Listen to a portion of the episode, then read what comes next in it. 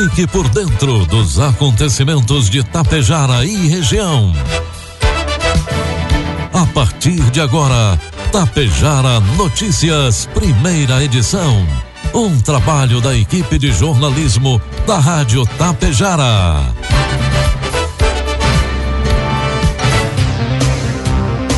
Bom dia, pontualmente sete horas da manhã. Está no ar a partir de agora, aqui pela Rádio Tapejara, a primeira edição do Tapejara Notícias. Hoje é quarta-feira, 21 de julho de 2021. Tempo bom em Tapejara, 4 graus é a temperatura, 77% a umidade relativa do ar. Notícias que são destaques desta edição. Tapejara realiza hoje a aplicação da segunda dose da AstraZeneca. A ANEL autoriza reajuste nas tarifas de cinco distribuidoras do Rio Grande do Sul, entre elas a Mux Energia. Executivo Municipal confirma repasse de 150 mil reais ao esporte tapejarense. Passo Fundo fica em primeiro lugar no prêmio que incentiva a vacinação contra a Covid-19 no Rio Grande do Sul. Com oferecimento de Bianchini Empreendimentos e Agro Daniele, está no ar a primeira edição do Tapejara Notícias. Bom dia. Produtos agrícolas. Preços praticados no dia de ontem pela Agro Daniele. Soja, preço final com bônus, cento e reais. Milho, preço final com bônus, oitenta e reais. E trigo PH 78 ou mais, preço final com bônus, oitenta reais. Principais informações do agronegócio de hoje. O presidente da Caixa Federal, Pedro Guimarães, anunciou que o banco irá construir 100 novas agências exclusivas para atendimento do público do agronegócio. Em maio, Guimarães já havia divulgado a abertura de outras 51 agências para o mesmo público. Com a ampliação do plano, a Caixa deve inaugurar entre agências de varejo e de agro 268 novas unidades do país. Nos próximos 50 anos, nós entendemos que o Brasil manterá sua vantagem comparativa exatamente no agronegócio. Haverá demanda contínua por alimentos, em especial da China e da Índia. E o Brasil é o único país do mundo com capacidade de oferecer esses alimentos ao longo das próximas décadas. O analista da Celeris Consultoria, Anderson Galvão, aponta que a produção de milho nesta safra de inverno está apertada devido às dificuldades climáticas. Ainda no ano passado, estimamos para esta safra de inverno a produção de 86 milhões de toneladas de milho. Contudo, com os desafios de clima, janelas de plantio, secas, geadas, vai ser uma produção que dificilmente passará da barreira dos 60 milhões de toneladas. Consequentemente, a disponibilidade remanescente de 2021 até a entrada do milho verão de janeiro 2022 está marcada por um inverno bastante apertado, pontua ele. Informe Econômico. O dólar comercial inicia cotado nesta manhã cinco reais e vinte e três centavos para venda. Dólar turismo cinco e trinta e nove e o euro a seis e dezesseis. Informações de hoje da área econômica. A Caixa Econômica Federal libera hoje, quarta-feira, a quarta parcela do auxílio emergencial aos beneficiários do Bolsa Família com NIS encerrado em três e também para os beneficiários que não fazem parte do Bolsa Família e são nascidos no mês de abril. Relatório divulgado pelo Banco Mundial ontem afirma que a crise econômica causada pela pandemia deve provocar um efeito negativo sobre empregos e salários no Brasil por nove anos. Conforme o relatório, os países da região costumam levar muitos anos para se recuperar quando há perda de emprego em crises econômicas. Além disso, ressalta o documento, as grandes sequelas tendem a persistir na região por muitos anos, levando os países da América Latina à redução longa e expressiva dos índices de emprego formal. Previsão do tempo. E a terça-feira foi de frio ontem no Rio Grande do Sul. De acordo com a Somar Meteorologia, Vacaria, aqui na Serra, registrou 6 graus negativos, a menor temperatura do ano aqui no estado, pois o recorde pertencia a São José dos Ausentes, que marcou 2 graus e 9 décimos abaixo de zero em junho. Hoje, quarta-feira, o dia ainda será gelado com temperaturas baixas, mas levemente maiores das que do dia anterior. As mínimas aqui em todo o Rio Grande do Sul variam entre 0 e 1 um grau. Aqui em Tapejara, o amanhecer registrou 1 um grau no centro da cidade e novamente há formação de geada, mas com menor intensidade.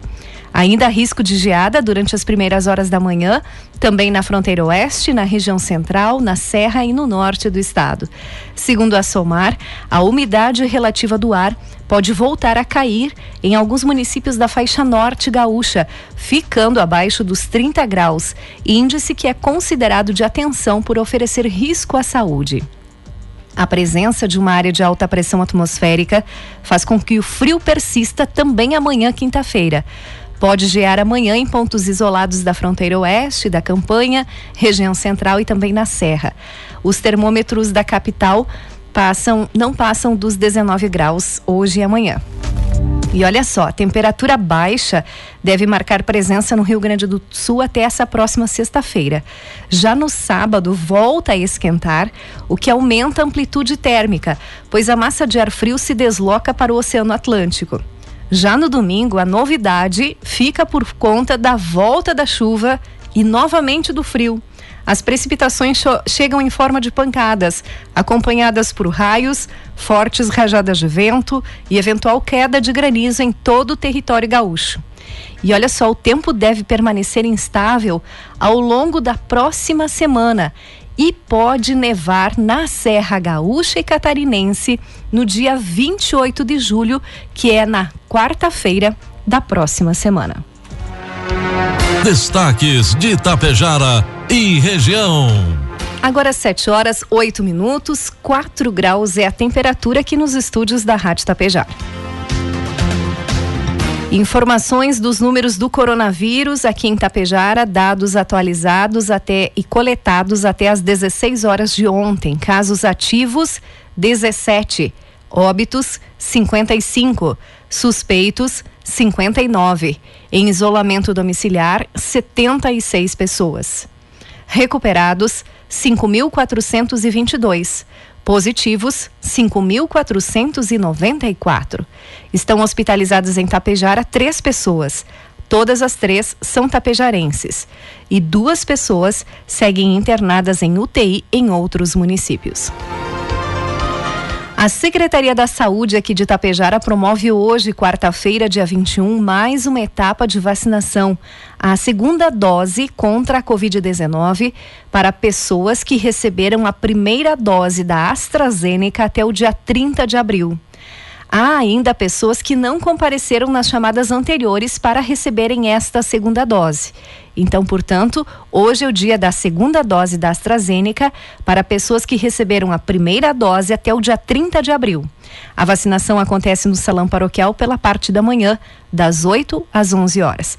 É importante que todos levem documento com CPF, cartão SUS e comprovante da primeira dose.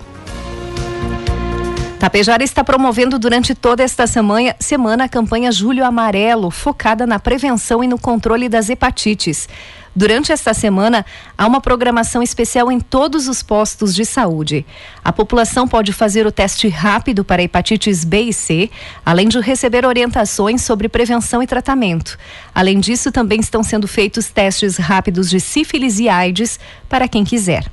Se você ainda não recebeu a vacina contra a hepatite B, dirija-se ao posto de referência do seu bairro para atualização da caderneta de vacinação.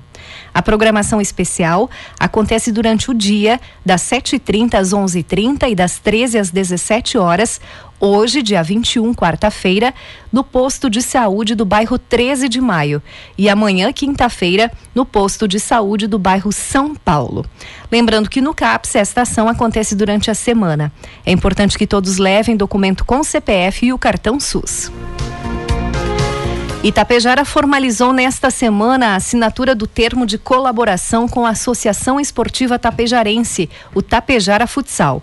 São 150 mil reais de repasse à entidade para promover a realização de atividades esportivas de futebol de salão com crianças e adolescentes entre 7 e 17 anos em turno inverso à escola, atendendo aproximadamente 150 crianças e adolescentes de Itapejara. Conforme o prefeito Evanir Wolff, o BIG, a associação promoverá atividades para crianças e adolescentes através da Escolinha de Futebol. Segundo o presidente do Tapejara Futsal, Gustavo Favreto, a parceria com o poder público é fundamental para que o projeto pudesse se tornar realidade. Agora 7 horas 11 minutos e meio, 4 graus é a temperatura. A Agência Nacional de Energia Elétrica, ANEL, autorizou ontem o reajuste tarifário de cinco distribuidoras de energia elétrica do Rio Grande do Sul. Juntas, as empresas Centrais Elétricas de Carazinho, a Eletrocar, Hidropan Distribuição de Energia, Mux Energia, Nova Palma Energia e Departamento Municipal de Energia de Ijuí, a DEMEI, atendem a mais de 120.800 unidades consumidoras no estado. Os novos valores começam a ser aplicados a partir de amanhã, dia 22 de julho. Os consumidores aqui da Mux Energia terão as tarifas reajustadas em média em 8,93%. A concessionária atende 11.900 unidades no município de Tapejara e também atende o município de Ibiaçá. A ANEL disse ainda que tomou um conjunto de ações para evitar que o reajuste nas tarifas da Eletrocar, Hidropan, Mux Energia e Nova Palma fosse maior. As empresas Eletrocar e Hidropan tiveram seus índices tarifários atenuados pela reversão do empréstimo da conta Covid. Já a revisão da Mux Energia foi amenizada pelo uso de créditos de PIS/COFINS. No caso do Nova Palma, foram quatro ações de redução que juntas totalizaram impacto no reajuste, disse a ANEL. 7 horas 13 minutos. O motorista de um caminhão com placas de estação aqui na nossa região foi encontrado morto no início da tarde de ontem em Ipumirim. Ele estava dentro da cabine do veículo que estava estacionado no pátio de um posto de combustíveis. Os bombeiros voluntários foram acionados e para ter acesso para ter acesso ao interior da cabine foi preciso arrombar a porta. Foi constatado que Edivar Scolaro, de 49 anos, não apresentava mais os sinais vitais. A causa da morte ainda é desconhecida. As autoridades policiais também foram acionadas para acompanhar. O motorista foi visto pela última vez na noite quando teria saído do caminhão para jantar. Também no final da tarde, quando foi visto pela última vez pelos funcionários do posto e colegas de estrada, ele apresentava estar bem. A Polícia Rodoviária Federal está realizando a campanha Estrada Solidária. Conforme o chefe da Polícia Rodoviária Federal de Passo Fundo, Rodrigo Calegari, o objetivo da campanha é arrecadar alimentos para serem doados a entidades beneficentes em todo o país. Conforme o policial, a iniciativa é uma parceria da Polícia Rodoviária Federal com o programa Pátria Voluntária, que é capitaneado pela primeira-dama Michele Bolsonaro, o qual beneficiará centenas de entidades em todo o Brasil. De acordo com Calegari, são diversas entidades que participam do programa Pátria Voluntária em Passo Fundo e o objetivo é arrecadar o maior quantidade possível de alimentos para auxiliar estas entidades. Podem ser doados todos os tipos de alimentos perecíveis. Os donativos podem ser entregues em qualquer posto operacional da Polícia Rodoviária Federal no Brasil. A campanha Estrada Solidária segue até o dia 8 de agosto. Em Passo Fundo, o posto da Polícia Rodoviária fica na BR 285 ao lado da UPF. Calegari lembra que o local funciona 24 horas e as doações podem ser entregues em qualquer horário, basta parar no local. O governador Eduardo Leite e a secretária de Saúde Arita Bergman anunciaram na manhã de ontem a primeira leva de municípios premiados por terem acelerado a vacinação contra a Covid-19. Ontem, foram repassados 625 mil reais aos municípios que proporcionalmente mais vacinaram, de acordo com o número de doses aplicadas e registradas sobre o número de doses distribuídas. Os outros 625 mil reais, totalizando 1 milhão 250 mil reais, serão repassados às prefeituras vencedoras no dia 20 de agosto. Na primeira leva da premiação, Passo Fundo ficou muito bem ranqueado, sendo o primeiro município com mais de 100 mil habitantes que mais vacinou. Devido a isso, a cidade vai receber 150 mil reais para ser aplicado exclusivamente na área da saúde. Uruguaiana foi o segundo município que mais vacinou na categoria e receberá 100 mil reais. 7 horas 16 minutos e meio. O ministro da Educação, Milton Ribeiro, apelou ontem em pronunciamento nacional de rádio e televisão pelo retorno às aulas presenciais em meio à pandemia, que já vitimou quase 545 mil pessoas no país.